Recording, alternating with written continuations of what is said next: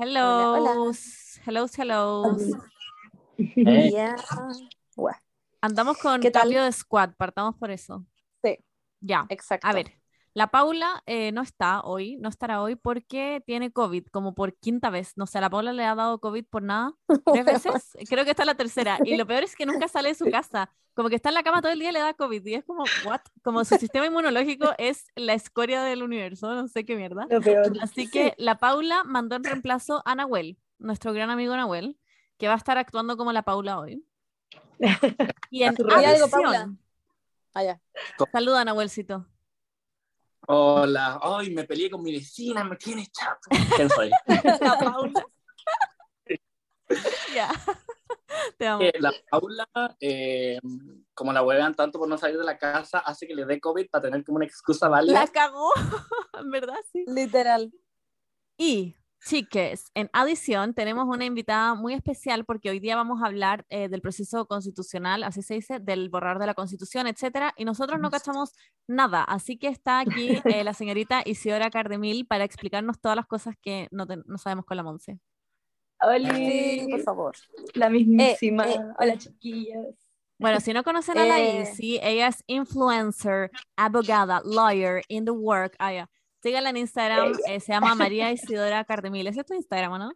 Sí, es bien Ya. largo, es bien largo. Eso, es muy informativo, en verdad, sube cosas bacanas como sobre todas esas Sí. weas que nadie entiende eh, y quiere entender de manera fácil.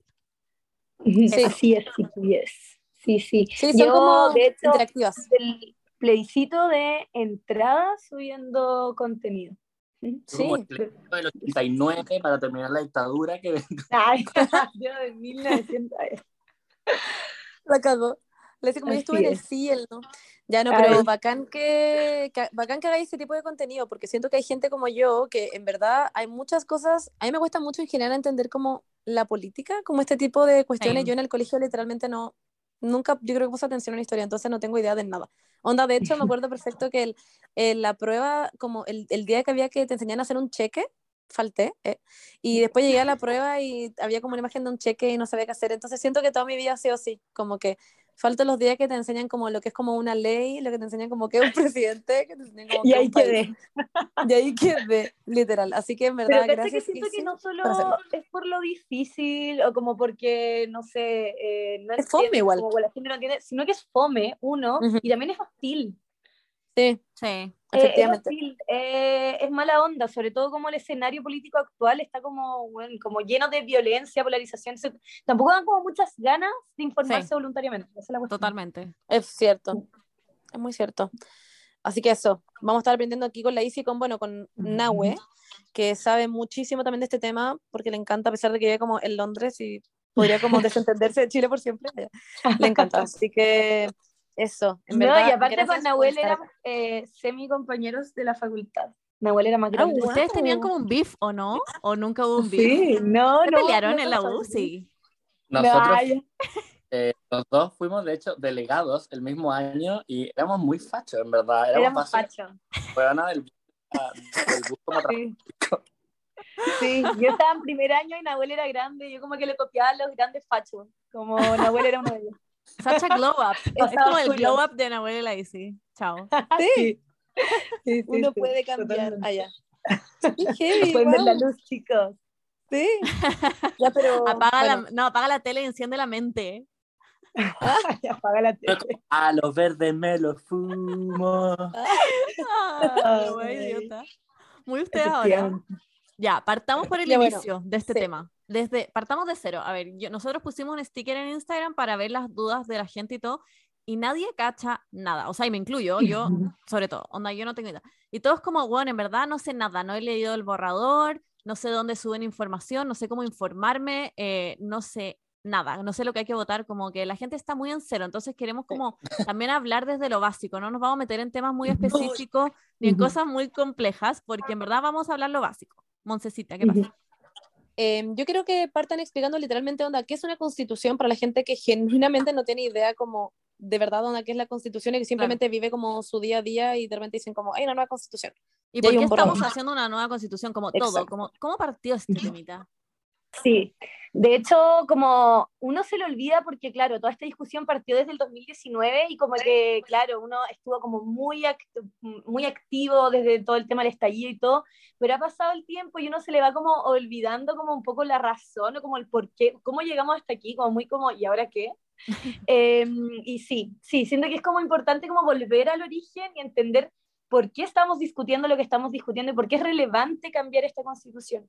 Eh, de partida como una constitución y como se ha dicho mil veces y todo, y en palabras muy simples, es como, como la carta magna más importante, máxima a nivel brígido de toda la normativa, ordenamiento socio-jurídico, político, o sea, lo más importante es como el manual de instrucciones de un país, básicamente. Y mm, después, después de esa constitución, abajo vienen todo lo que son las leyes, los códigos, las cosas más chiquititas para regular cosas más específicas. La constitución es como lo gigante, en el fondo. Y, y en el fondo lo, lo, que estamos haciendo ahora es tratar de eh, cambiar la que tenemos actualmente. ¿Por qué? Porque en pos de esta crisis social, del estallido, de todo este, eh, en el fondo, problema institucional que hubo, en el fondo como que se hubo eh, no solamente en ámbito político, sino social, en cuanto a una demanda de derechos sociales, dijeron, ¿cuál es el problema más grande aquí? La constitución, porque ella es como, en el fondo es como la raíz, como claro. El, claro, el principio de todos los problemas. Mm. Y eso, de ahí surgió la discusión en realidad. Y al final es como porque también la constitución fue escrita literalmente en dictadura. Exacto. Entonces, como una constitución que no hace sentido como hoy en día, 2022, es como muy arcaico y hay muchas cosas que ni siquiera se, habían pensado en ese minuto, como, bueno, muchos artículos que vamos a hablar ahora, me imagino, pero que hoy en día se han ido como pensando y han dicho como, oye, pero el género, oye, los animales, oye, el aborto, oye, no sé qué. Temas que antes no se hablaban. Ambiente, claro. El medio ambiente, la cultura, los pueblos indígenas, todas esas cosas. Bueno, sí, eso, em, eso es como el medio ejemplo, como en la constitución actual ni siquiera se menciona una vez a los pueblos originarios, ni siquiera están mencionados, no existen así es heavy. Em, bueno, así que con eso ah, le podemos dar como un, un, inicio, ya que cómo llegamos a esto, que es como ya el proceso de, ya está un borrador de la nueva constitución. Explica también eso qué significa, como qué significa que hay un borrador, siquiera. Como, cómo fue el proceso, qué era esta cuestión de la convención, de que está la Tere Marino y Ah, nuestra queen. Sí, no, de hecho, haciendo como un, un, refresh así de todo el proceso, hay que acordarse de que todo esto partió porque, claro, las demandas desde el estallido empezaron con que era necesario crear una nueva constitución. Incluso desde mucho antes había un movimiento que era el movimiento de asamblea constituyente, que lleva muchos años en el fondo como reclamándose y desde el estallido cobró más forma. Y de ahí, eh, claro, se creó esta reforma constitucional a la actual constitución que permitió crear este proceso. Eh, entonces, mediante esta eh, reforma constitucional dijeron, perfecto, el proceso se va a hacer así, vamos a tener elecciones de constituyentes, vamos a establecer una duración, que van a ser dos años, vamos a establecer un plebiscito de entrada, preguntar a la gente si quiere o no quiere cambiarla, y después preguntar a la gente si le gustó o no le gustó, y finalmente eh, este borrador, que es lo que tenemos hoy día, y finalmente se pasa, claro, este plebiscito de salida y habría este cambio constitucional si es que llegase a ganar la prueba.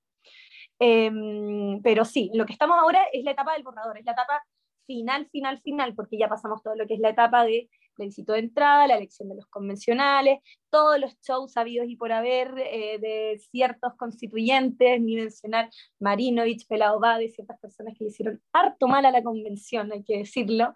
Mm. Y luego de eso pasamos a tener este borrador, que no es la versión final, porque todavía falta que eh, lo pongan más bonito, básicamente. Sí, como que la Fernanda, mi hermana me explicaba, sorry, que le quitan como ven algunas cosas como de corrección, como gramática también, como le quitan algunas comas, le quitan algunas palabras que... Como que decían que al final iba a cambiar como la forma, pero no el fondo, que al final lo que iba a estar, las ideas generales como que ya estaban en el borrador, como que no va a cambiar mucho más de eso. Y tengo un comentario, como que a mí me dio la impresión, yo no, no tiendo como informarme mucho de política, como que no veo así las noticias como cada wea. Había gente que estaba súper metida en el proceso como de las reuniones con los constituyentes, que las veía, onda, que se metía, porque las, las eh, transmitían como en vivo, ¿no? Había gente como que las veía ya.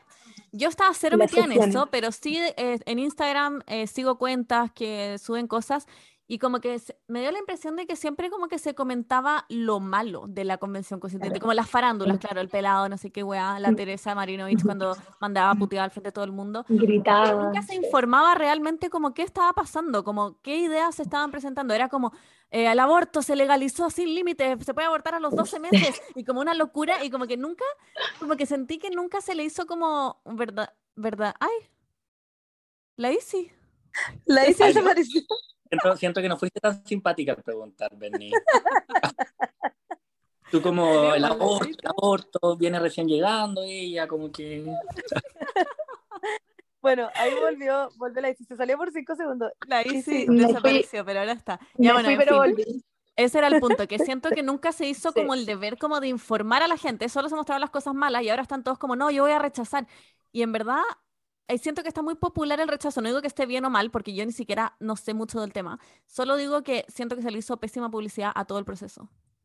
Todo el rato. Y entre eso, entre que hubo, claro, la, crítica en el fondo a los medios, porque hay una crítica mediática súper fuerte, porque, claro, si uno ve, hace como un recuento de lo que, lo que han mostrado, no sé, en la tele, en los diarios estos dos años, en las redes sociales, etcétera, siempre van a ser, claro, estos eh, como capítulos o como estas anécdotas o estos personajes que eran los que más gritaban, eh, independiente del lado, porque de los dos lados hubieron personajes bien nefastos, hay que decirlo también.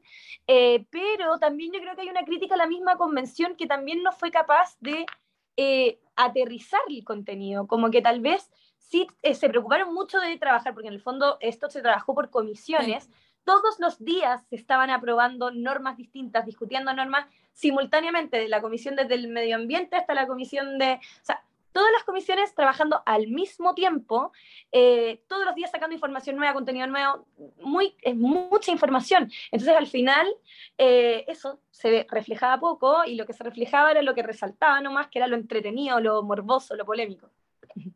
Tengo una pregunta y un comentario. ¿Cuál quiere primero? Ah, ya no, no. No tengo comentario. Yo creo que también, como lo que están diciendo de que como que se ve solamente lo malo de la convención o como lo más farandulero, es como parte como del mismo problema que tiene Chile, que es como que el poder está demasiado concentrado en muy pocas personas, ¿cachai? Entonces, por un lado, tení los diarios, el Mercurio y la Tercera son básicamente lo mismo y son los que más venden, y, y, y los otros que no son el Mercurio y la Tercera son las últimas noticias que tienen otra estra- estrategia, que es como farandulizar la convención para justamente como deslegitimarla, ¿cachai? Entonces, es como irónico que justamente como el problema que estamos intentando solucionar con la, con la constitución nueva, que es la concentración de poder o tener más participación ciudadana, es justamente lo que están utilizando para deslegitimar a la... A la- a la- Deslegitimarla. Eh, pero tengo una pregunta también. Eh, yo que yo ya, yo ya me, me desligué de Chile en realidad, ya no broma, pero, pero leí que, que, que hay en el borrador, ahora hay 499 artículos, que es caleta igual. ¿Esos artículos y, y van a como disminuir, tú creí? ¿O, o algunos se van, a, se van a sacar o va a quedar Sí, como... lo que más se dice, de hecho, como una de las críticas más grandes al borrador de la Constitución es justamente esa, de que quedó muy larga, que es extremadamente, bueno, es extensa, es tal vez muy detallista, es muy maximalista, como se dice, como en derecho. Eh, pero hay que hacer notar dos cositas, que claro, todavía falta que pase por toda esta comisión de armonización, que no solamente se encarga de ver como la parte bonita y de la forma, sino que también la parte de la coherencia. Por ejemplo, si hay artículos que sí son repetitivos o que artículos medios contradictorios unos con otros o artículos redundantes derechamente, sí van a ser eliminados. Esa de hecho es como la full pega de la comisión de armonización. Entonces, en pos de eso, yo creo que sí, sí se van a reducir el número de artículos. ¿Qué tanto? No sé. Pero también hacer notar de que quedan hartos más artículos que el actual, porque el actual, si bien tiene menos artículos, tiene muchas leyes orgánicas constitucionales, que si bien no son artículos de la Constitución, son como leyes apartes, como leyes ¿Un anexo, extra. sí? Sí, exacto, como un pie de página que no es parte de la Constitución, pero que sí es parte de la, ¿cachai? Como que sí, pero no, pero que no es que- parte, entonces, claro. Que queda como Ah. más corta, pero en el fondo igual es igual de larga, si le incluí estos anexos, ¿cachai? Acá en el fondo no se estarían incluyendo estas leyes orgánicas constitucionales, estaría todo dentro de la Constitución. Entonces, por eso hace que sea más largo. Me Yo he encanta visto como como... comisión de, No, no, yo solo quería decir que me gusta Comisión de Armonización, suena como musical. Sí, suena precioso. Sí. La, mm, entre la gente que nos escribió, de hecho, eh, había per- personas que preguntaban de este tema y que es como, la, o sea, es como una crítica igual de que sea muy larga, pero al final yo no sé si eso es bueno o malo, no, no, como que es malo que sea muy detallista, es como porque es pajero para la gente de leerlo o como porque es malo o bueno, como que es intrínsecamente malo o bueno, no sé. Yo Se critica, claro, lo que se critica cuando una constitución es muy larga, y esto como que se tiende a ver como en las constituciones del resto del mundo, ¿Ya? lo que se critica es que una constitución no se debiera meter en tanto detalle porque eso es materia de ley y eso se debería discutir en un congreso, etcétera, no a nivel tan constitucional, porque la idea de una constitución es que dure mínimo 30, la idea es que dure para siempre, obviamente no, pero la idea es como una proyección de 30, 40, 50 años. Claro. Entonces, hacerla muy detallista puede estar ese riesgo de que entre a regular algo que debió haber sido materia de algo más de, otro- de, otra- de ley, ¿cachai? claro. Y además que en cosas como más, em, como más, eh, no sé cómo explicarlo, pero que se hace muy tedioso también porque la idea es que todo el mundo sepa qué es lo que hay en la Constitución. Entonces, no sé si todo el mundo se va a sentar a leer 499 artículos, que es la idea, pero como que también hace, siento que el proceso sea como más difícil a que alguien sepa en realidad como de qué se trata. Sí, lo hace Em, más por ajeno, es verdad. ahora la Javi, eh, Turbanger, eh, nos mandó un, como un comparativo de algunos artículos que lo hizo Jaime Baza, como el expresidente de, del proceso constituyente de la primera parte, y como que eh, él es muy... eh, Vice. bueno, algunos artículos, ¿qué cosa? Ex vicepresidente.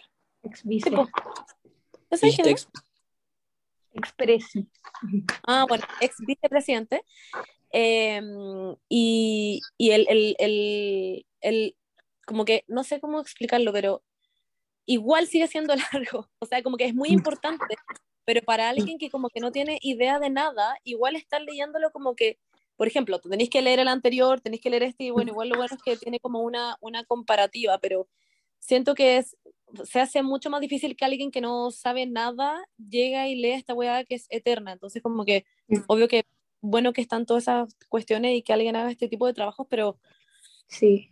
igual. De hecho, es es ahí como yo creo que la pega que tienen, como el desafío más grande que se tiene de aquí a septiembre es aterrizar el contenido. Sí, el, el borrador está perfecto, está en internet, cualquiera lo puede descargar, pero no podéis pretender de que eh, todo el mundo se va, o sea, ni yo. Nadie lo yo, va a yo leer. llevo Sorry, pero nadie mucho rato, muchas horas dedicadas a esto, ni yo he terminado de leerlo y, y es obvio, o sea, una constitución tiene que tener tecnicismo jurídico, entonces, bacán, está el borrador, pero ahora la pega, lo que tiene que ser tanto la convención como los organismos de participación ciudadana, es traducir esto, es hacerlo en fáciles para poder dialogar, o sea, no podemos dialogar de algo que no sabemos.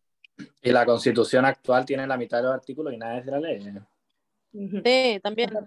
Deberían hacer como un video en Prezi y como que sale como Constitución y la C como que tiene como una weá como que la apretas y se va abriendo cositas. Yo lo vería. Increíble, increíble. Por favor, propone esa idea a la convención, mándale un DM al toque. O, o podrían hacer un, un musical también. Como Sí. plurinacionalidad. ¿Va a haber campaña como de TikTok. tele? No, ¿o sí? Un baile de TikTok. Sí, se supone que va a haber una campaña en la televisión, pero todavía no es tiempo de campaña, como que eso también va a estar regulado. Ah, wow, Ya, bueno. Hablemos Wow. entonces, metámonos así de lleno, chiquillos, en las diferencias, en las principales diferencias, principales temáticas que toca esta constitución y que la otra no, como mitos, eh, temas polémicos que salen en las noticias, como que vamos por ello. ¿Por dónde partimos? Yo partiría como con lo primero que dijiste, que es como, la, como de las principales diferencias. Eh, yo siento que, Hoy los o sea, si me preguntan a mí, de hecho, eh, como en contexto así, no sé, voy en el metro y alguien me lo preguntara y me dijera como, dime tres cosas rápido, de, ¿por qué tenéis que, no sé, como algo como improvisado? Típico que pasa eso, se me siempre viene a la pasa. cabeza. ¿Qué? Típico. Todos los días. Eh, pero uno tiene que tener preparadas esas respuestas, Sí. en serio. Párenla. Uno nunca sabe. Nuevo, Nunca me sabe. ya no tomo más la micro. Qué idiota.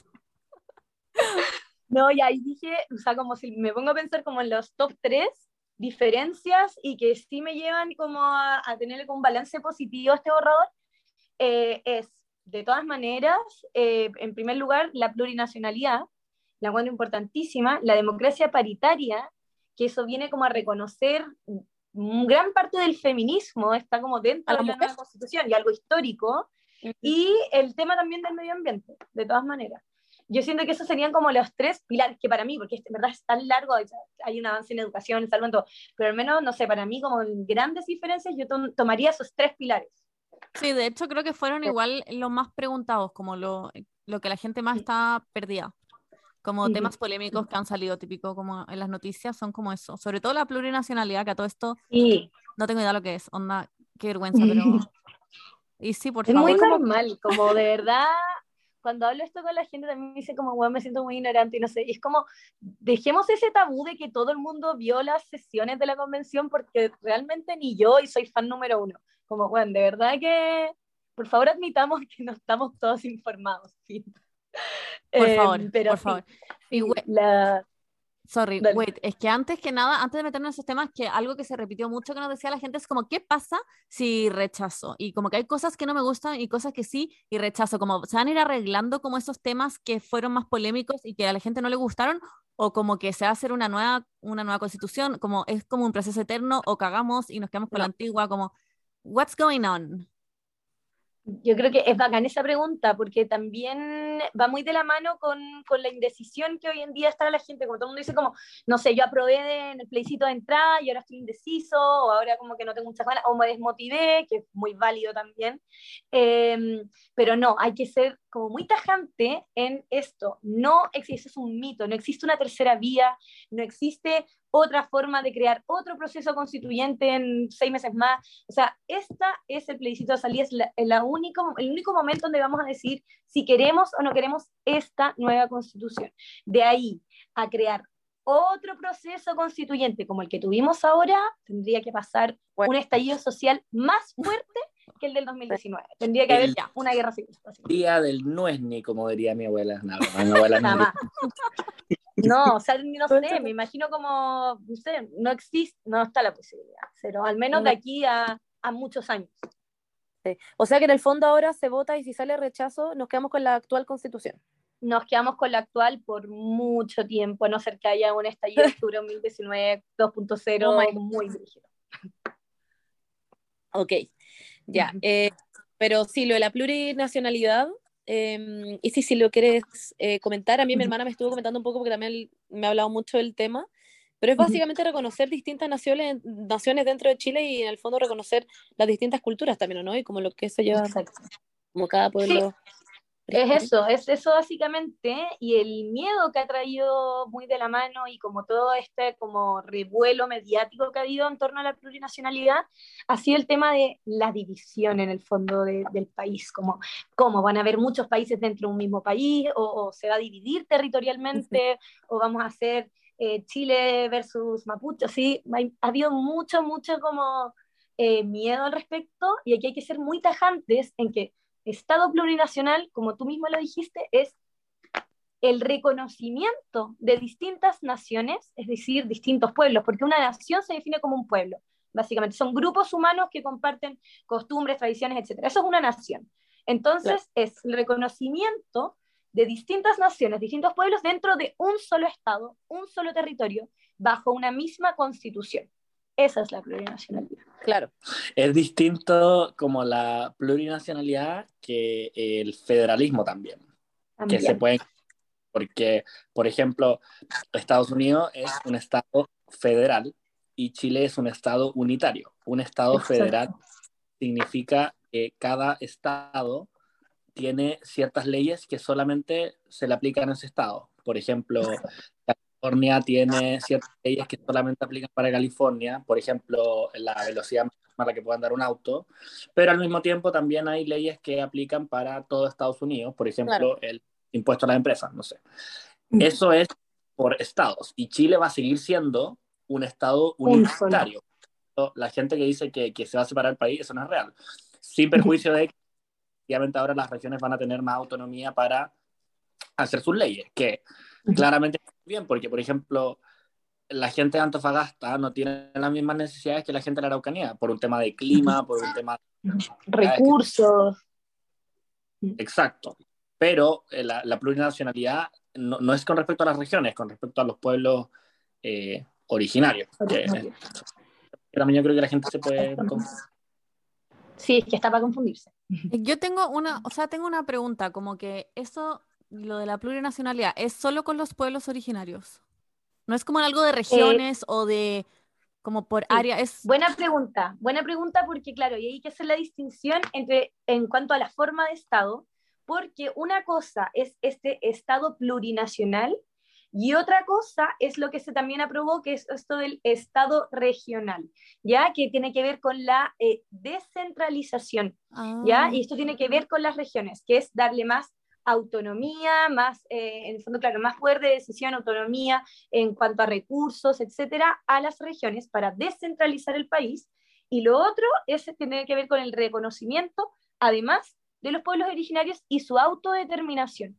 Y ese concepto también ha causado harta polémica, la autodeterminación de los pueblos originarios, porque también suena muy como, ah, entonces se autodeterminan, se independizan, se, ahora los pueblos originarios son... No, lo que tiene que ver la autodeterminación es también poder que ellos reconozcan, en el fondo, y se reconozca constitucionalmente, que ellos tienen su propia lengua, sus propias costumbres, sus propios ritos, su propia religión, eh, que antes no existía. Y aquí viene otro tema importante, que también hay que separarlo, como en cuanto a las regiones, a la descentralización. Pueblos originarios, acá hay un tema importante que es la justicia indígena, que eso también ha, traído harto temor de que en el fondo ahora los indígenas, o sea, los pueblos indígenas van a tener su propio eh, sistema de justicia y no vamos, a no vamos a ser iguales ante la ley, que es como la mayor, como lo que más se ha leído así al menos en Twitter, como hay igualdad ante la ley y ahora los pueblos originarios, no. Lo que pasa aquí es que se va a crear otro sistema de justicia solo para los eh, pueblos originarios, en donde ellos pueden utilizar sus costumbres dentro de, entre los mismos pueblos indígenas y dentro, en el fondo, de su territorio. Pero toda esta justicia va a estar unificada como en grande, así como si uno piensa en una pirámide, arriba está la Corte Suprema, y la Corte Suprema es la justicia nacional ordinaria. Ella va a ser como la manda más de todos los sistemas de justicia. Entonces no es como que ellos sean así 100% independientes y libres en su sistema de justicia tampoco. Y en el fondo también es como un poco lo que, como haciendo el paralelo, por ejemplo, con Estados Unidos, no, no es que los pueblos indígenas en sus propias leyes en absolutamente todo. Eso es muy importante, sí. Aprobar, claro, como aprobar la ley de matar a todas las guaguas, como lo pueden hacer, no. Como al final lo que es, va a haber como un mínimo común nacional y dentro del común van a haber ciertos aspectos más, no sé cómo decirlo, como quizás menos eh, fundamentales, en los cuales van a tener libertad de poder seguir según su cultura y su... Y Pero bajo las mismas leyes, todos vamos a tener la misma ley, pueblos indígenas, todas las, regiones, todo es, un Estado unitario implica un mismo ordenamiento jurídico para todos. Eh, sorry, esto es eh, esto es la pregunta más estúpida del mundo, pero ¿cuántos pueblos indígenas hay hoy en día en Chile? No mucho, ¿sí? sí. Cacha que de hecho sale, se reconocen en el artículo 4, que lo tengo justo aquí, eh, se dice que, claro, son pueblos y naciones indígenas preexistentes, los Mapuche, Aymara, Rapanui, Licanantay, Quechua, Coya, Diaguita, Chango, Kawashkar, Yagán, Selknam y otros que puedan ser reconocidos en la forma que establezca la ley. Ah, wow. ¿Y cuál es tu pueblo indígena favorito? Ah, Ay, ya, Nahuel. A mí, yo era Rapa Nui. Ah, ya. De todas maneras. Igual Selknam tienen su, su identidad. Creo que elegiría Selknam. No, yo, yo no sabía que existían todos. Pensé que muchos habían sido como. Eh. Sí. Ya, pero sí, es cierto pero sí, pues sí, eh, como en porcentaje, como el que más como queda, obviamente es el pueblo mapuche, pero el resto, los que quedan más en la zona austral, es, muy, muy, muy poco el porcentaje. imagínate si ya son una absoluta minoría, eh, ¿cómo puede causar tanto miedo que al menos se les reconozca constitucionalmente? ¿Qué tanto, ¿Qué tanto pánico tienen como los patriotas a que se les quite, no sé, soberanía, ¿cachai? Si son poquísimos, y mínimo que se les reconozca la acabó. Qué heavy. Eh, ah, he visto mucho como, de hecho, hoy día lo estaba leyendo como en fact-checking, que hay gente alegando que, no sé, la palabra indígena está en la constitución, qué sé yo, bueno, 100 veces y la palabra chilenos está solo dos, una wea así. Yo como, Ah, ¿what? sí. Que es, esa parece que, por lo que leí, es cierto que está más veces, pero es como que estúpido ese, como ese análisis, como tan vacío, como Sí. que ni siquiera estáis Sí. diciendo qué se dice respecto a cada uno, como que estáis solo contando la cantidad de veces que se dice, como, ¿what? Y aparte que eso también es dividir, como que obvio que, obvio que Sí. tiene sentido que salgan más los indígenas, como claro, la palabra indígena, eh, para hacer ciertas decisiones, pero no creo que los 400 artículos se tengan que establecer todos chilenos, chilenos, como que sería estúpido, no tendría mucho sentido. Si la constitución de Chile. Pensé lo mismo, Debería- fue como obvio que chileno sí está implícito, no sé, filo. Sí, De- se habla de hombres y mujeres y es como Sí, sí. artículo. Ah, eh, Isidora, ¿conoces que sea Otro como... artículo así polémico, eh, Claro. para irnos al tiro a la polémica. Eh, eh, eh, eh, bueno, la democracia paritaria, yo siento que eso es importantísimo y se le ha dado poca relevancia eh, para lo que significa. Como, siento que es como la concreción, porque muchos han hablado como del feminismo y de incluir como eh, todo lo que tiene que ver como la perspectiva de género y todo constitucionalmente, pero finalmente se pudo materializar todo lo que es este feminismo, todo el tema eh, de género, en la o sea, hay varios artículos, como por ejemplo el reconocimiento de eh, los derechos sexuales y reproductivos, que eso fue un gigante avance, que también es polémico, eh, pero que siento que la democracia paritaria fue un avance gigante porque esto tiene que ver qué es, qué es la democracia paritaria, partiendo por eso. Eh, bueno, es un artículo que se aprobó en donde se establece que eh, en la composición de órganos públicos, ya sea a nivel legislativo, gubernamental, e incluso en las elecciones y todo, tiene que haber un 50-50. Un Ya. 50, En el fondo se establece como la paridad como regla. Y bueno, eso es, bueno, increíble porque ya vimos incluso con el, el, como la relevancia que tuvo que la convención sea paritaria. O sea, es un hecho que las mujeres tienen menos participación, tienen menos como voz en las instituciones, entonces ya establecer que van a haber un 50-50 en la cancha es un avance increíble, en, tanto en los sistemas de justicia, etc. Sí, la gente que no está de acuerdo en verdad con ese tipo de cosas es gente como hombre, allá. no sé, siento Que hay gente- extra. Sorry. Que hay Oye, gente que dice perdón, que al final... Ay, sorry, estoy interrumpiendo todo el rato, ya, chao, chao. Nahuel. Pero Bernie, dale. No, no, no, no, weona, yo estaba, yo estaba weando la cosa y estaba como tirándole mierda al, al sexo, al sexo fuerte también, digámoslo. Ah. Qué imbécil. No, iba a decir que hay gente como la gente que está en contra de las cuotas y esas cosas es como porque dicen no, porque debería ser igual para todos. Si quieren igualdad hombre y mujer, entonces todos tienen que hacer el mismo esfuerzo por llegar y es por mérito. Y si un hombre es mejor que una mujer va a hacer la pega, eh, entonces tiene que hacerla él. Pero claro, si los procesos fueran igualitarios, eso funcionaría. Pero dado que no lo son, eh, a veces hay que recurrir a las cuotas. Como que en un mundo ideal no necesitaríamos cuotas, pero claramente no estamos en esa situación.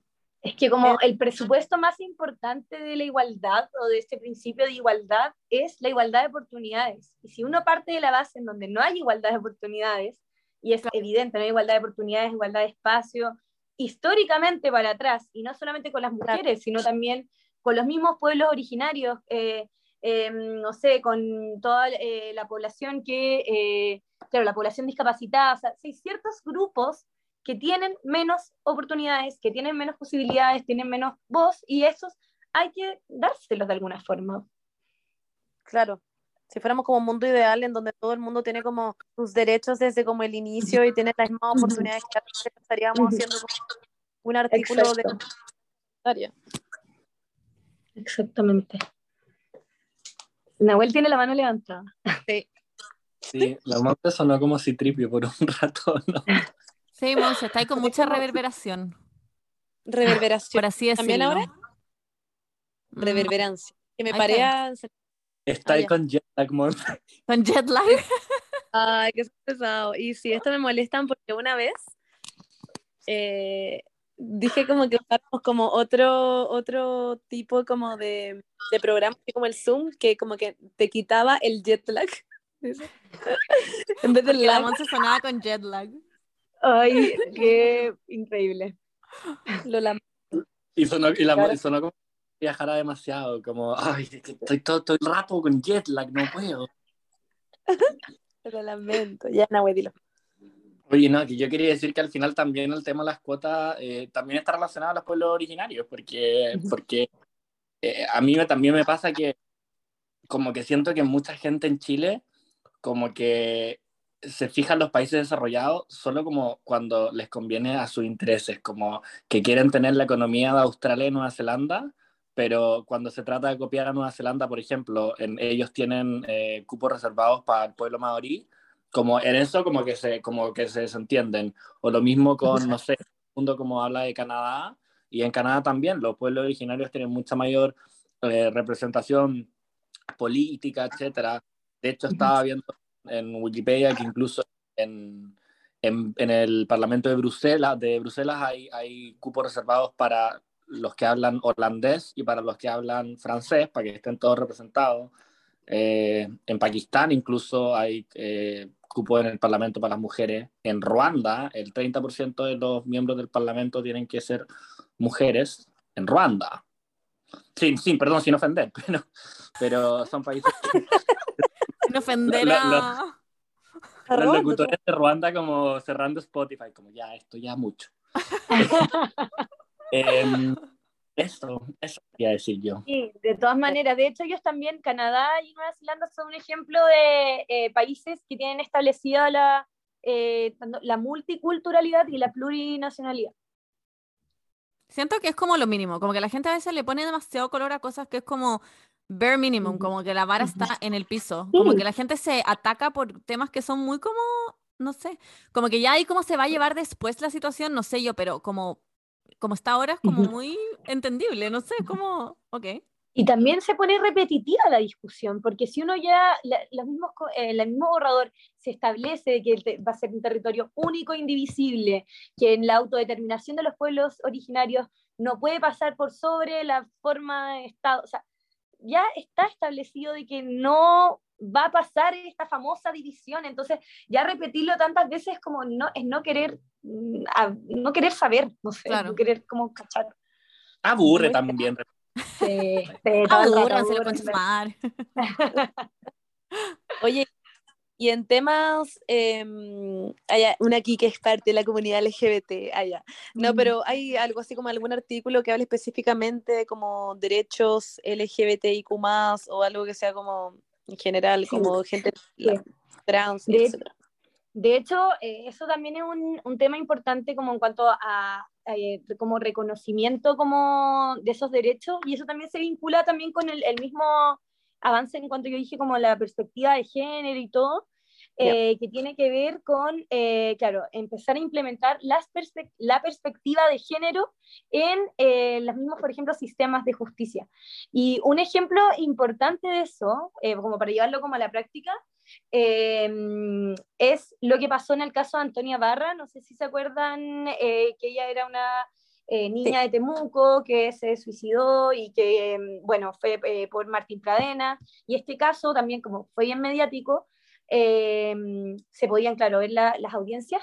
Y el abogado de Martín Pradenas eh, dijo muchas, muy, incluso, incluso medio avalados como por el tribunal, eh, frases machistas, misóginas también, como sexistas en general, y nadie condenó nada, no, no, pasó nada y en el fondo eso fue solamente porque es un caso mediático. O hoy en día, en los casos eh, como judiciales, se ve discriminación, se ve eh, sexismo, se ve misoginia, y ya que esté la idea de implementar las perspectivas con enfoque de género, tanto feminista, de comunidad LGBTQ+, dentro de los tribunales, es un avance gigante. ¡Wow! De todas maneras, de todas, de todas maneras. Sí, me acuerdo de eso de lo del abogado de Pradenas, que era como... Sí. No sé cómo como que el juicio siguió, a nadie le importó. No me acuerdo la frase que fue, pero era muy de como que ella carreteaba o algo así, como... Mm. Ah, otro tema polémico em, que, lo que fue el, tema de la, de la, famosa propiedad, que empezaron a decir que nos iban a expropiar y que básicamente se acabó la propiedad en Chile. ¿Qué hay a decir, Nahuel? No, que te gusta harto la polémica, ahora. Ah. Esto no, Sí, total. Me encanta, me encanta. Bueno, sí, mucha gente preguntó eso también como en, nues- en nuestro Instagram, como qué va a pasar con los fondos, AFP, me van a Sí, expropiar sí. mi casa, whatever, como muchas Sí. cosas como relacionadas a eso. Que yo no sé hasta qué punto eso lo define la Constitución y hasta qué punto son como leyes que se pueden implementar, como lo de los fondos como de la AFP o... Claro. Eso lo ve la Constitución y ahí estoy perdida. No, mira, de hecho, eh, el, color que se le dio al tema de, lo- de los fondos y de, los, de cuando salió esta portada de Fontaine en las últimas noticias de que los fondos van a ser expropiables y ya no tenemos fondos de pensiones, básicamente, ya, esa polémica pasó justamente cuando se estaba regulando el, el artículo de propiedad. Y que es muy chistoso, porque de hecho, si uno se va a comparar eh, la constitución actual con el borrador, eh, el estatuto, onda, como se regula este artículo de propiedad, es básicamente como, muy parecido, es como el mismo. Lo único que cambió y que vino a ser como el centro de la polémica, era que como se está discutiendo el tema del sistema de pensión, como discutir Ajá. si nos vamos a un sistema de pensiones eh, de capitalización individual, etcétera, etcétera, que eso ya es como más técnico y es más fome, pero bueno, dependiendo como de los modelos de ley, pensiones, como solo para aclarar, Sí, ¿o no? sí, eso sí. Hay muchas cosas que se regulan con ley. Entonces, eh, estos eh, convencionales, de, como Fontaine, como de derecha en general, querían que se estableciera constitucionalmente que las pensiones eran parte de, eh, como, claro, como de un bien que iba a ser como inexpropiable. Y la gente respondía y decía como, bueno, no, porque si ponemos eso, que las pensiones son un bien inexpropiable y qué sé yo, y son, entendemos eso como un bien de propiedad, tendríamos que poner todo, ¿cachai? Tendríamos que poner como las cuentas de ahorro, las no sé qué, o sea, sería como precisar algo que se subentiende que no, y, que en el fondo esto fue para instaurar el miedo de decir que la constitución nos quiere robar las pensiones. Ya, eso fue una fake news, pero de la más fea y fue la que, de las que más resonó. Wow. Natalia. Esto era lo que se hablaba como, sobre todo en la, en la mm, eh, como en los boomers, demasiado, un miedo muy De grande. hecho, bueno, como la expropiación también, uno entiende de que esté este, como que también está regulada la expropiación en, en el borrador, y uno entiende que esté este miedo como histórico a, a cuando se habla de expropiación, porque es como, "Ah, nos van a expropiar los campos y la wea", como lo típico que, como, como históricamente hablando, pero la expropiación también está regulada en la actual constitución. Entonces, como que la gente tiende a decir como, "Weón, ahora pusieron la expropiación. Sí, siempre ha estado la expropiación, en la, en la actual también está. Y se tiene que Claro. regular por un tema de que todos los días, o sea, no, no sé si todos los días, pero se es común la expropiación. ¿Por qué? Por ejemplo, si se quiere hacer un puente, si se quiere hacer una carretera y justo hay una casa o hay un pedazo de jardín, ¿qué es lo que hace el Estado? El Estado te tiene que expropiar por causa de utilidad pública. Oye, te podemos robar Claro. este pedacito de terreno porque queremos pasar un puente. Ya dale, cuesta tanta plata. Perfecto. Esa es la expropiación, básicamente. Y, y, mm, entonces como que no, no entiendo mucho como, porque bueno, también está la polémica de que por un tema de palabras, de que en vez de haber puesto que el valor de la expropiación iba a ser por el valor de mercado, pusieron justo precio. Eso también es una precisión al final de palabras, pero bueno, es puro color, como que realmente no es tan así como lo quieren instaurar mediáticamente y como con el miedo, porque en la práctica no es así, ¿cachai? La práctica jurídica. Y yo creo que también como en, no sé, yo siento que en Chile tenemos como la- el cerebro lavado, como que somos todos demasiado individualistas, como que yo veo como, por ejemplo, el sistema de pensiones, como que en Chile onda, tú trabajáis toda tu vida y sacáis plata de tu sueldo para las pensiones y el que onda, no sé, por la mujer que, que tuvo un parto complicado y se tuvo que quedar sin, sin trabajar porque tuvo que cuidar a su guagua, pues, cagó, ¿cachai? Como que Sí. suya y es muy, no sé, pérfido el tema siento. Ay. Eh, lo como con el, con el sistema de salud me pasa, como, porque hay una pregunta acá que decía que, que, que la mamá de, de alguien iba a votar en contra de la constitución porque trabajaba para UNISAPRE. Onda, primero que todo, como claramente van a encontrar trabajo en otra cosa. Y segundo, como que me pasa que acá, como acá, por ejemplo, acá en, en, Inglaterra, ya, a ti también te descuentan cierto porcentaje de tu sueldo para el sistema de salud. Y siempre te van a descontar un, un, porcentaje que va para el Sistema Nacional de Salud. Si tú tienes la suerte de tener un sueldo alto, puedes destinar dinero adicional a un seguro privado o a un seguro complementario, o lo mismo como con, con el sistema de pensión, que en Chile también existen los APB, ahorro provisional claro. voluntario, de que si tú tienes la suerte de tener un sueldo alto, puedes destinar plata extra para tener más pensiones. El tema es que si es que tú tienes un sueldo alto, esa plata se va a las ISAPRES, no se va al Fondo Nacional. En el fondo, acá en Inglaterra, tu sueldo se va al Fondo Nacional de Salud y si tú quieres el extra, se va privado. Pero en Chile todo se va al privado, si es que, si es que Entonces, toda esa plata que va a las ISAPRES es plata que en el fondo deja de recibir FONASA, Fondo Nacional de Salud. Y acá, por ejemplo, yo trabajo como abogado, que obviamente a los abogados no les pagan mal, pero yo igual soy feliz de atenderme en el Sistema Nacional de Salud porque como está bien como recibe plata suficiente, es un sistema bueno. Claro. Y desde la hija de onda, el señor que recoge la basura, hasta el hijo de un doctor, onda, en verdad todo el mundo se atiende en el Sistema Nacional de Salud porque, porque la, está bien eh, financiada en el fondo. Eh, yo siento que, por eso digo, tenemos como el cerebro como lavado como con el individualismo y como qué va a pasar con mis fondos y con mi SAP y es como onda por favor cuidémonos entre nosotros. Sí yo me acuerdo respecto a ese tema eh, cuando estaban votaciones como eh, Boric Cast eh, que hacían entrevistas le hicieron una entrevista a Boric que la publicaron así en todo Instagram que él decía como eh, que ojalá como que hubiera solo un sistema de salud, decía algo así, no me acuerdo si con esas palabras exactas, y todo el mundo lo compartió, decía, pero es que ya no vamos a tener el derecho de elegir, y no sé qué, estaban todos indignados, así yo veía los comentarios, estaba todo el mundo indignado, y yo como que no lo encontré tan descabellado, como que ojalá todos tuviéramos el mismo sistema y que funcionara bien, no como el de ahora. Yo encuentro no, obvio. que alguien Nivelar como, para arriba en el fondo. Como, sí. como la gente no ve lo injusto que es que alguien por ser pobre se muera esperando la operación en el consultorio, mientras que la gente con plata solo porque tuvo cueva en la vida y tiene plata, eh, como que puede pagar el mejor doctor y operarse. Yo encuentro que o todos hacemos fila y nos morimos en el consultorio, o todos tenemos la mejor salud. Como que encuentro que es una estupidez eso como de poder elegir solo porque tenéis más plata, porque al final solo elige realmente la gente que tiene plata. Y lo, leí esos comentarios y los encontraba muy como, no sé, muy poco empáticos, como que me impresionó. Porque todos de hecho, parecían pensar igual. De hecho, también dejan de ser ciertos en el sentido de que, eh, y, y, también esto está escrito, de que efectivamente se va a crear este, que no, no me acuerdo el nombre, es un eh, sistema, sí, Sistema Nacional de Salud, único en el fondo, pero va a seguir existiendo un sistema de, de públicos y privados.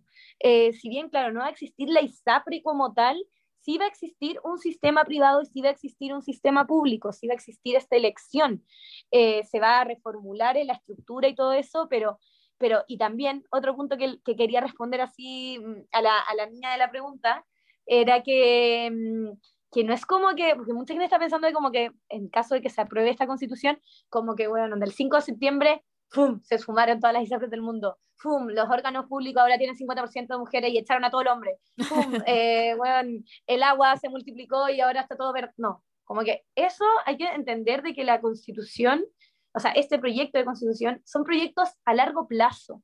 La instauración de, todo, de todos los derechos sociales, de todo el sistema de salud, etcétera, es pensando incluso hasta 10 años más. Entonces, no va a ser como que el 5 de septiembre las ISAPRES decidieron extinguirse, no, no, no va a pasar eso. Probablemente cambien la, la, estructura, pero el sistema privado va a seguir existiendo. Yo encuentro muy, muy raro que siento que toda la vida he escuchado a todo el mundo alegando como las AFP son un negociado, son una mierda, las pensiones son una mierda, las ISAPRES son una estafa, son puro buenos aprovechadores. Y cuando lo quieren cambiar están todos como, no, no entiendo esa weá. Como que todo el año la gente alega por esas weas y como que cuando se propone algo nuevo nadie lo quiere. Y es como, what do you want? Es como la vacuna, así sí. como cuando salió una vez se la quería poner y era como, what do you want? es que de hecho es como muy chile eso, es muy chile, muy chile como, como tenerle miedo al cambio en general, sí. como la, la, incertidumbre genera miedo y obviamente hay incertidumbre cuando hay ignorancia y obviamente hay ignorancia cuando no hay un buen manejo de información. Entonces como que acá no hay mucho culpable, no, no podéis culpar 100% sí. a la señora Juana que tiene miedo, porque claro. también fue semi culpa como de los de- tanto de los medios, tanto de la convención, como que hubo una mal bajada de información, eso es un hecho. Sí. Entonces, obviamente, eso genera ignorancia, la ignorancia genera miedo y hay un círculo vicioso. Oye, Isi, y un tema que nos preguntaban también, que era eso de, de que los fondos ahora no van a ser heredables y no sé qué. ¿Eso tiene que ver con la constitución o es un tema que se está discutiendo como, como ley? Eso O no tiene sé, que ver, no sé eh, como que se relaciona un poco con de lo que comentamos del estatuto de propiedad, porque ahí es donde partió como toda la discusión del tema de pensiones y de que, eh, claro, sistema FP, si es capitalización individual, etcétera, bla, bla, bla. Pero, eh, em, claro, eso no, está establecido así como en la Constitución propiamente tal. Lo que sí se ha dicho mucho es que los fondos que están ahora en las cuentas, como en el fondo los fondos ahorrados, esos no se van a tocar. En el fondo es imposible que esos pasen al Estado o se pongan inheredables, no, existe esa palabra, pero bueno, como que no se puedan heredar, eh, o que sean expropiados, eso es lo que se ha dicho hasta el. Todos los fondos ahorrados no se tocan. Ya, perfecto. Oye, Nahue, ¿tú querías decir algo, no, antes? Tengo una pregunta. Sí, no, no, yo solo iba a decir que aparte de lo, lo que está diciendo la Berni antes, que, que, que aparte estamos hablando como de salud, como en verdad es como lo más, para mí la salud es como lo más importante de la vida y el medio ambiente. El medio ambiente justamente porque está vinculado a la salud, entonces no estamos hablando de que queremos igualar así como en la ropa que usa cada persona o la, la casa que tiene, a pesar de que obviamente tienen que haber mínimos de vivienda digna y todo, pero, pero ¿cachai? Es como la salud, es como onda, que si a ti te da cáncer en verdad, tu familia es la quiebra por generaciones, como que... Claro. Sí, 100%. Y yo tengo algo con respecto a eso también que es claramente una de las cosas también más importantes, bueno, junto con la salud para mí también, es que es la educación. Entonces, eh, en ese sentido, y sí, cuéntanos. En la educación, sí. De hecho, la educación también es como una, siempre la educación pasa a ser como medio invisible en las discusiones de la contingencia, como que somos súper ingratos con la educación, siendo que desde la educación parte todo, pero bueno, eh, pasó medio piola en realidad, de hecho como, bueno, hubo mucha polémica, bueno, siempre hay polémica, pero como dentro de los avances como brígidos de la educación, eh, se garantizó constitucionalmente el derecho a la educación. ¿Y eso por qué es importante y por qué es el medio avance? Porque en la actual constitución no se garantiza un derecho a la educación. Lo único que se habla de educación es la libertad de enseñanza, que en el fondo básicamente deja que como que muy como la libertad de aprender, pero no que no es un derecho universal, no, es, no existe el derecho garantizado constitucional a la educación, que es algo básico. Y eso es algo que sí se garantizó constitucionalmente en, en esta constitución. Y, Pero- eh, Sorry, en ese sentido, ¿a qué se refiere? Porque también es como gente que no puede ir al colegio porque, ya no sé, un ejemplo, no puede pagar. claro. Eh, ¿qué, qué se hace como en, en general? ¿Como qué se refiere como de base generalmente? Es que toda la gente va a poder ir al colegio o gratuidades, ponte tú, ¿qué, qué se refiere? No, no como la práctica.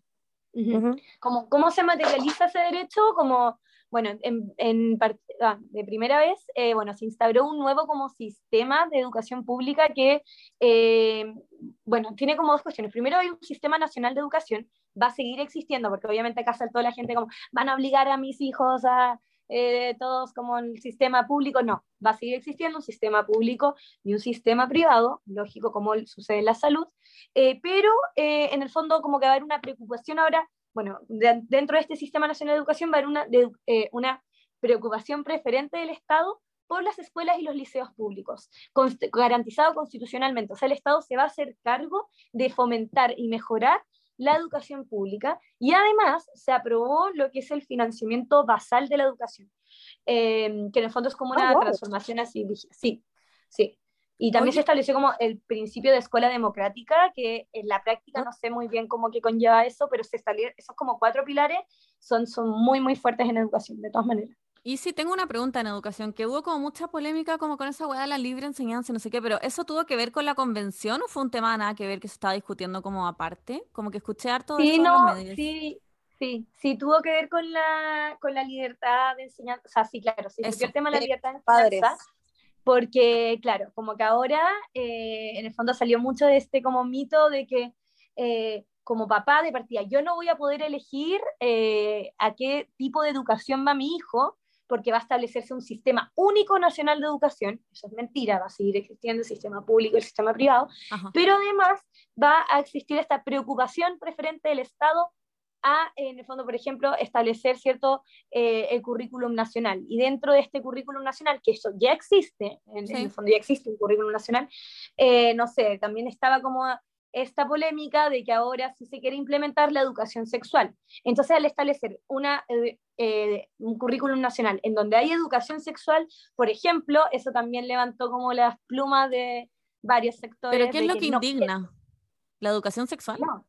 Sí, como eso es un ejemplo, como que el Estado ahora va a tener poder en una preocupación en fondo preferente en incluir cosas como la educación sexual en el Es que currículum nacional. siento que la gente cree que les van a enseñar como a sus niños de prekinder como a abrir el hoyo y tener sexo, no sé, como que en verdad la gente piensa una Sí. muy rara. Y según yo, en verdad es muy importante porque es como preventivo, como para que no abusen de los niños, básicamente, la weá. Es como enseñarles cosas muy básicas, claramente acordes a su edad, para que no tengan problemas. Igual es importante a esa edad saber ciertas cosas de la intimidad y no sé qué weá, y tus partes, whatever. Como que encuentro heavy que alguien, para mí que alguien no esté de acuerdo con eso es como, no sé, onda, me explota la cabeza. De hecho, no se aprobó la, em, la educación sexual integral, ¿o no? Eh, ¿Estoy loca? Como que no se aprobó en el... A ver. No lo sé. ¿Qué me iba a decir, Nahuel? Dejen que los niños sean niños por, por allá. Muy yo. Con mis niños no. Weón. Me da risa que había una galla que en Twitter decía como onda, los niños no son LGBT, no lo que sea, son niños. Y como que alguien respondía como, bueno, entonces tampoco son heteros. Y fue como, Oh, Grande. Está buenísimo. Es Cierto, lo increíble. A mí igual me da risa la contradicción de estar en contra de, de la, de la mm, educación sexual integral y estar eh, en contra del aborto. Como que siento que es una contradicción Obvio. sin lógica, como, como que ya, perfecto, está ahí en contra del aborto porque, bueno, no sé qué, y la- el derecho a la vida y perfecto, pero si está ahí en contra del aborto porque defiendes la vida, entonces defendamos también, eduquemos a la gente, porque en el fondo si yo no las dejo abortar, pero que tampoco se eduquen, entonces como que Claro. ¿qué soluciones tenemos? Nada, es Sí. como nada, es como quedar en la misma, es, es nada, es una estupidez. Es Y literalmente también- no pasen esas cosas. Sí, como lo que a venir también del abuso. Me acuerdo que eh, una vez estaba viendo, estaba viendo como el patinal, no sé por qué filo, por nada me convertí en una señora de 45 años. Pero estaba el, el diputado Winter, diputado por Santiago Centro, Providencia, Ñuñoa. La granja Macaraya. Y mm, él decía, él daba un caso de una niñita como de, de, eh, un sector como más rural, por decirlo así, que el, el tío o alguien familiar como que la tocaba en, en, en sus partes privadas y pero le decía como onda, oye, sí, te estoy tocando el codo. Ay, me da como que demasiada cosa la presta, perdón, me pongo muy incómodo, pero lo encuentro satánico. Le decía como, te, te estoy tocando el codo, no. Y como la niñita nunca tuvo educación sexual en el colegio, hasta que ya era más grande, no, no me acuerdo, pero no sé si eran los 12, 13, pero como en verdad una edad que una niña debería saber que existe onda, la vagina y el pene. Eh, como que cuando comentaba eso decía, oye, no, si mi tío siempre me toca el codo y la weá. Y la gente como que random, como que a, a quién le tocan el codo, como aparte los codos son súper feos allá, ¿no? Eh, y era como, como, weón, como que raro, hasta que alguien cachó que el tío como que le decía Ay, codo a la como para que no lo pillaran, ¿cachai? Y era como, weón, si esa niñita hubiese tenido educación sexual, habrían evitado ese abuso, porque la niñita habría dicho, onda, me toca la vagina, no el codo. Y fue como, weón, concha tu madre, qué buen ejemplo de, de, de Heavy. cómo, ah, en verdad, estáis como dejando de evitar una weá terrible por, por, por un argumento pelotudo. La es demasiado importante. Sí, demasiado. Básico, es un básico, realmente. Oigan, nos faltan temas polémicos. Me da risa que alguien preguntó, es que me, me dio mucha risa esta pregunta, porque alguien pone, eh, ¿la constitución termina con el modelo neoliberal, el capitalismo? Y lo leí Sí, fue sí, como, oh, eh, la weá imposible, ¿o ¿no? O sea, como que, obvio que no. Yo quería hablar de Es eso. imposible, como que ya estamos, ya estamos en esta guacha. Ah, ya, ya. Ya, ya It's nos too- subimos al too late. tren. Siento Ya que tarde. no. Sí. Oye, Sí, es que claro, igual he estado como como de hecho como desde el estallido, que estaban como estas premisas de, que decían como cambiar la constitución es terminar y ponerle fin al sistema neoliberal y eso es como eh, imposible. Como, es imposible.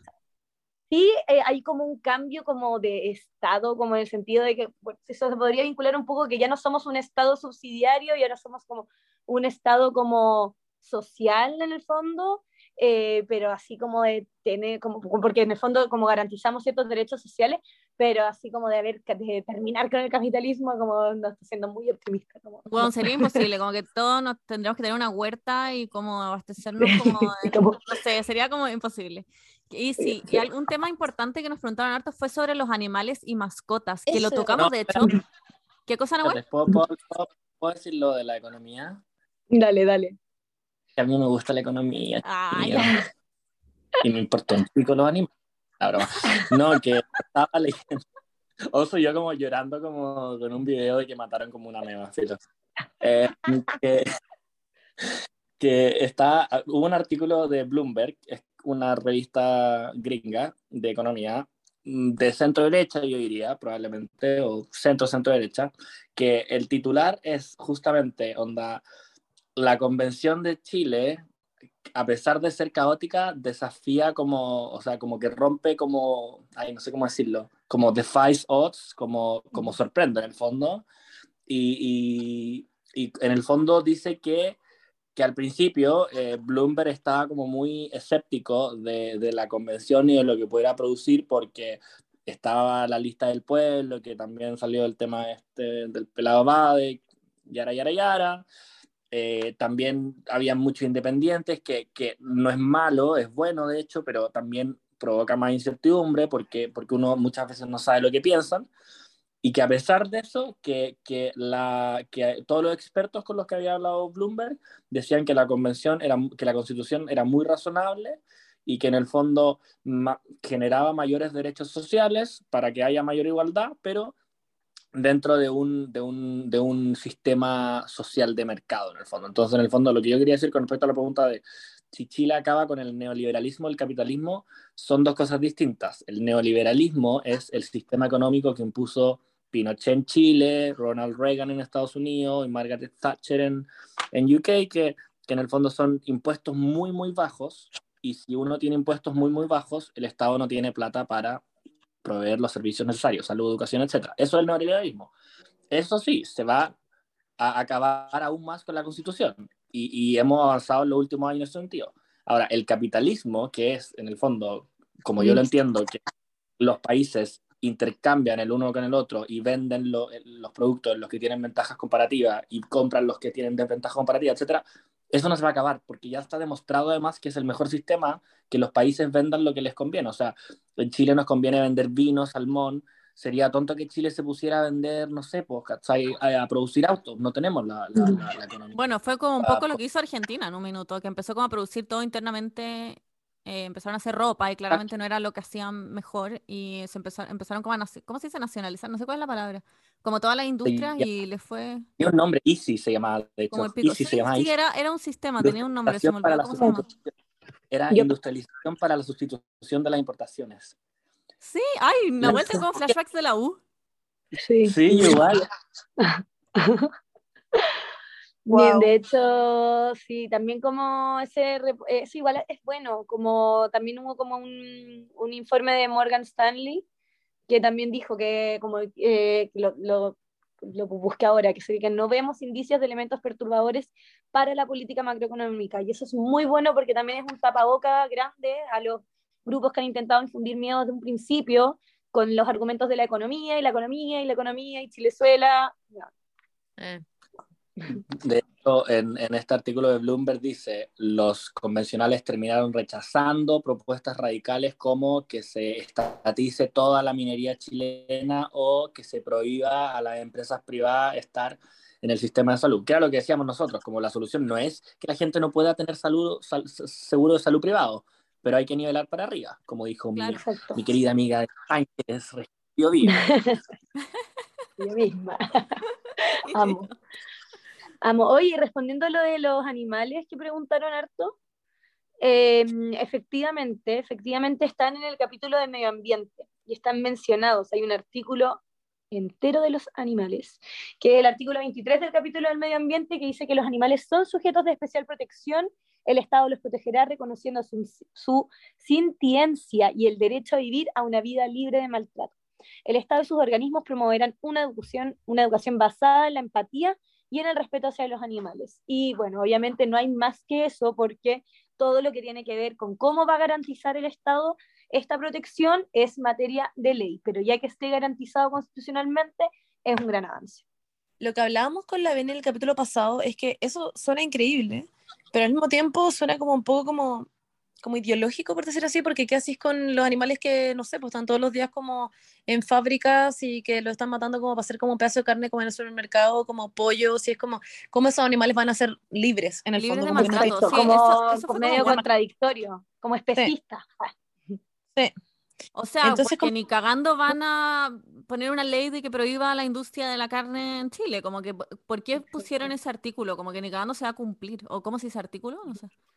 Sí, un artículo, efectivamente. Sí, no, y ahí hay que pensar que, claro, y hay varios artículos más que, no sé, por ejemplo, también hay un artículo que es el, como el derecho al deporte, los niños y niñas, como que igual, que son artículos que son como bonitos, que sí tienen como Claro. una carga súper positiva, pero la implementación en la práctica eh, es compleja y también hay que entender y ahí hay que volver a recordarse de que esto es una constitución, un proyecto pensado en un largo plazo, que no va a ser instantáneo, que requiere recursos, requiere tiempo, requiere mm, desarrollo, ¿cachai? Entonces no, como Sí, no tener, claro. eso es lo que también le tengo un poco de miedo, si me preguntan como así como como el mayor miedo que tengo, la pena máxima que tengo, el tema de las expectativas, porque siento que no se han trabajado bien, como que se ha discutido mucho como de lo bacán de como hay nuevos derechos sociales y bla, bla, bla, pero no se le ha dicho tal vez también la verdad de como, señora Juana, como que tal vez esto va a demorarse 10 años en implementarse,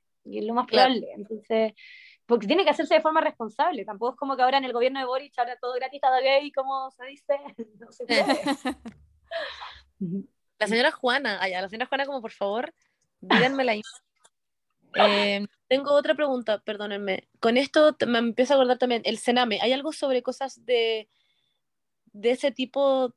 Mm, como de niños, niñas y adolescentes.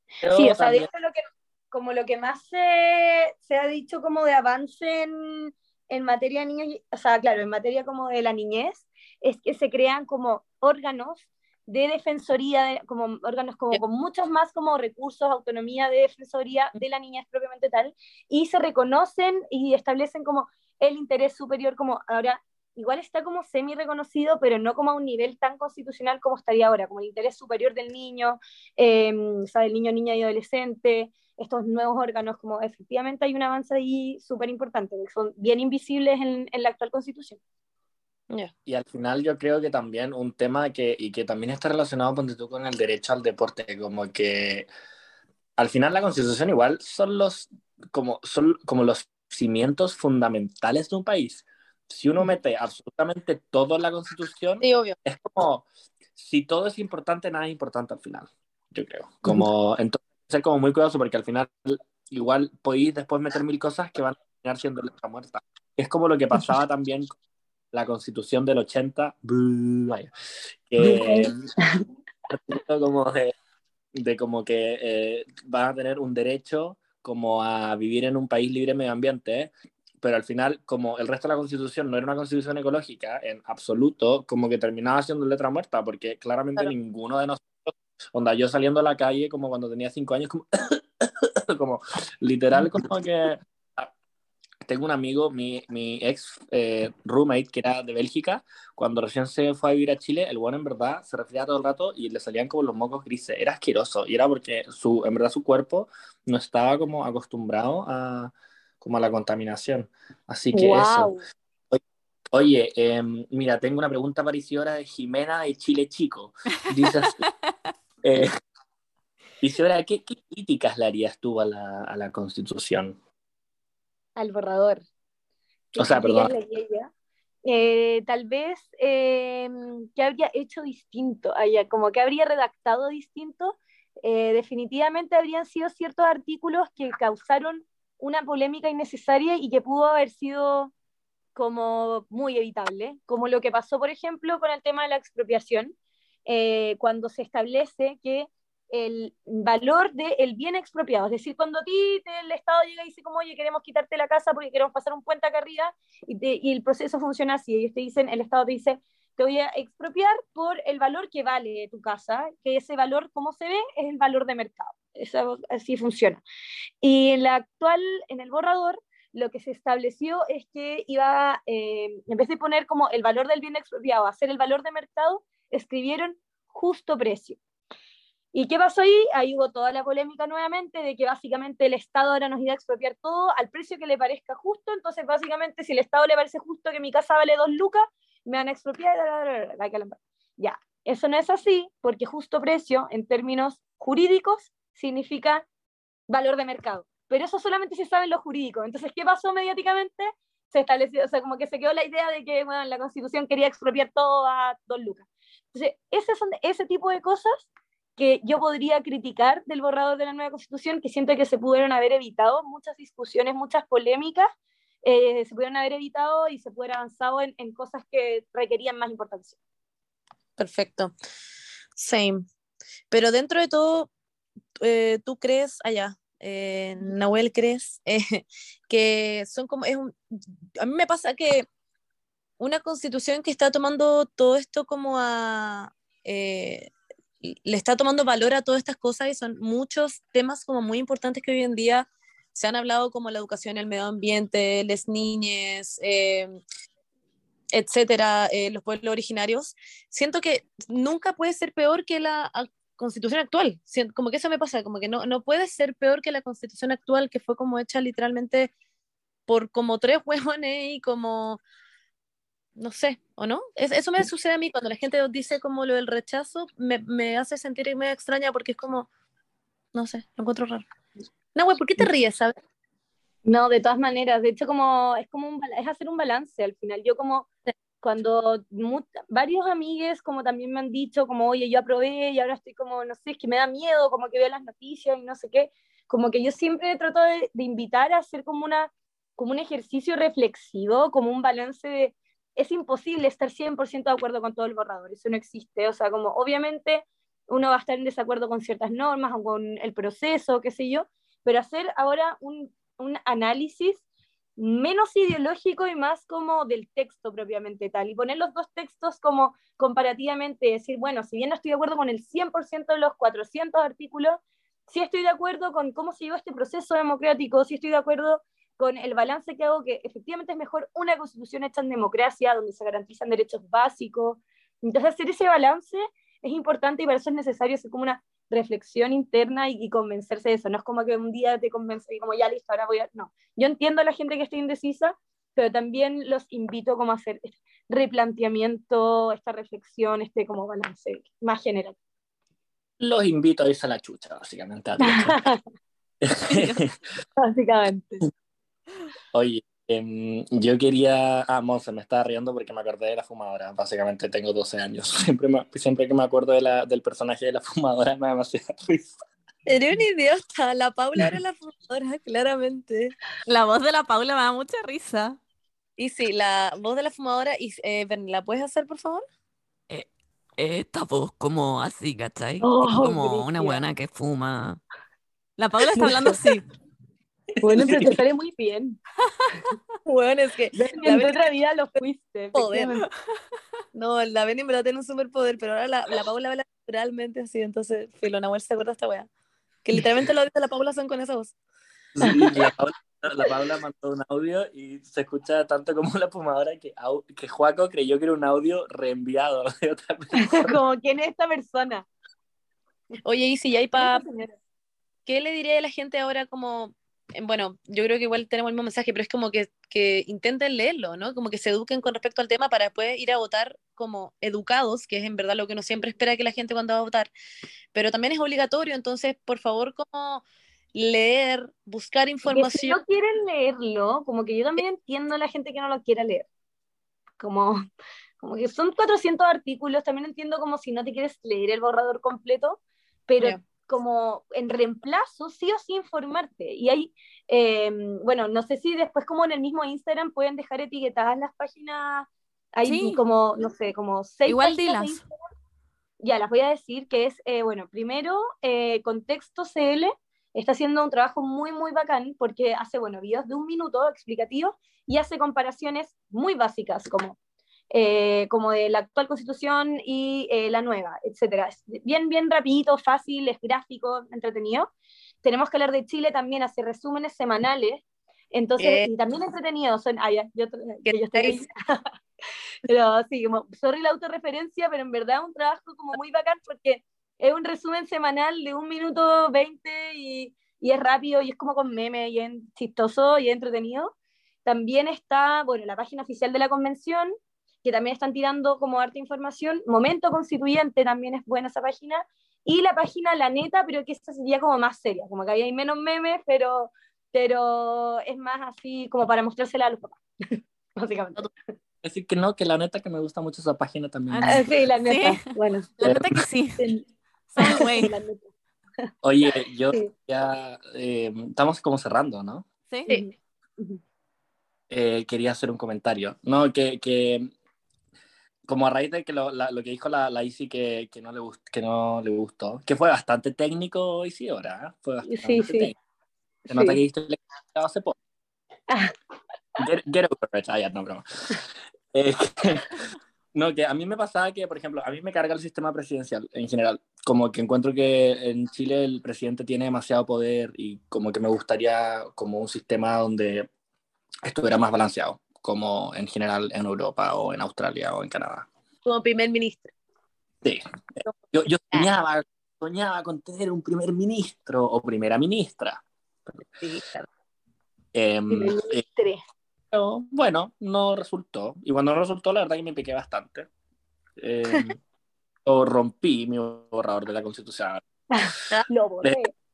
Pero al final, pues yo decía como, o también me pasó que cuando salió este tema de la Cámara de las Regiones, que es la que reemplaza al Senado, eh, en el fondo, en la Cámara de las Regiones, cada región va a tener la misma cantidad de representantes. Onda, Santiago tiene tres, el Maule tiene tres, la Araucanía tiene tres.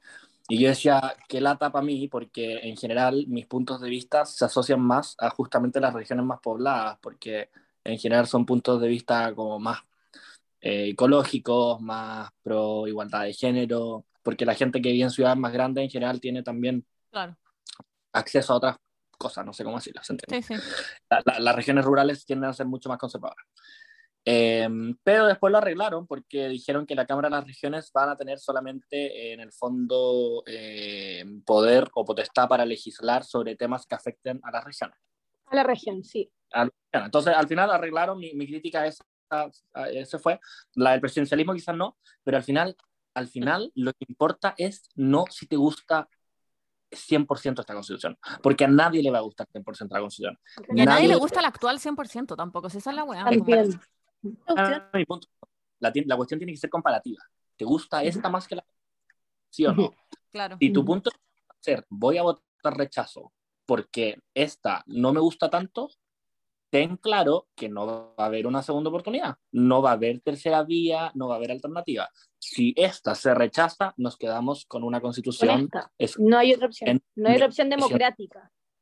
no otra opción democrática. Y no creo que queramos estar en, en 40 años, mis últimas dos neuronas, porque a una que otra se la anduvieron pasando las copas, eh, discutiendo la nueva, la próxima.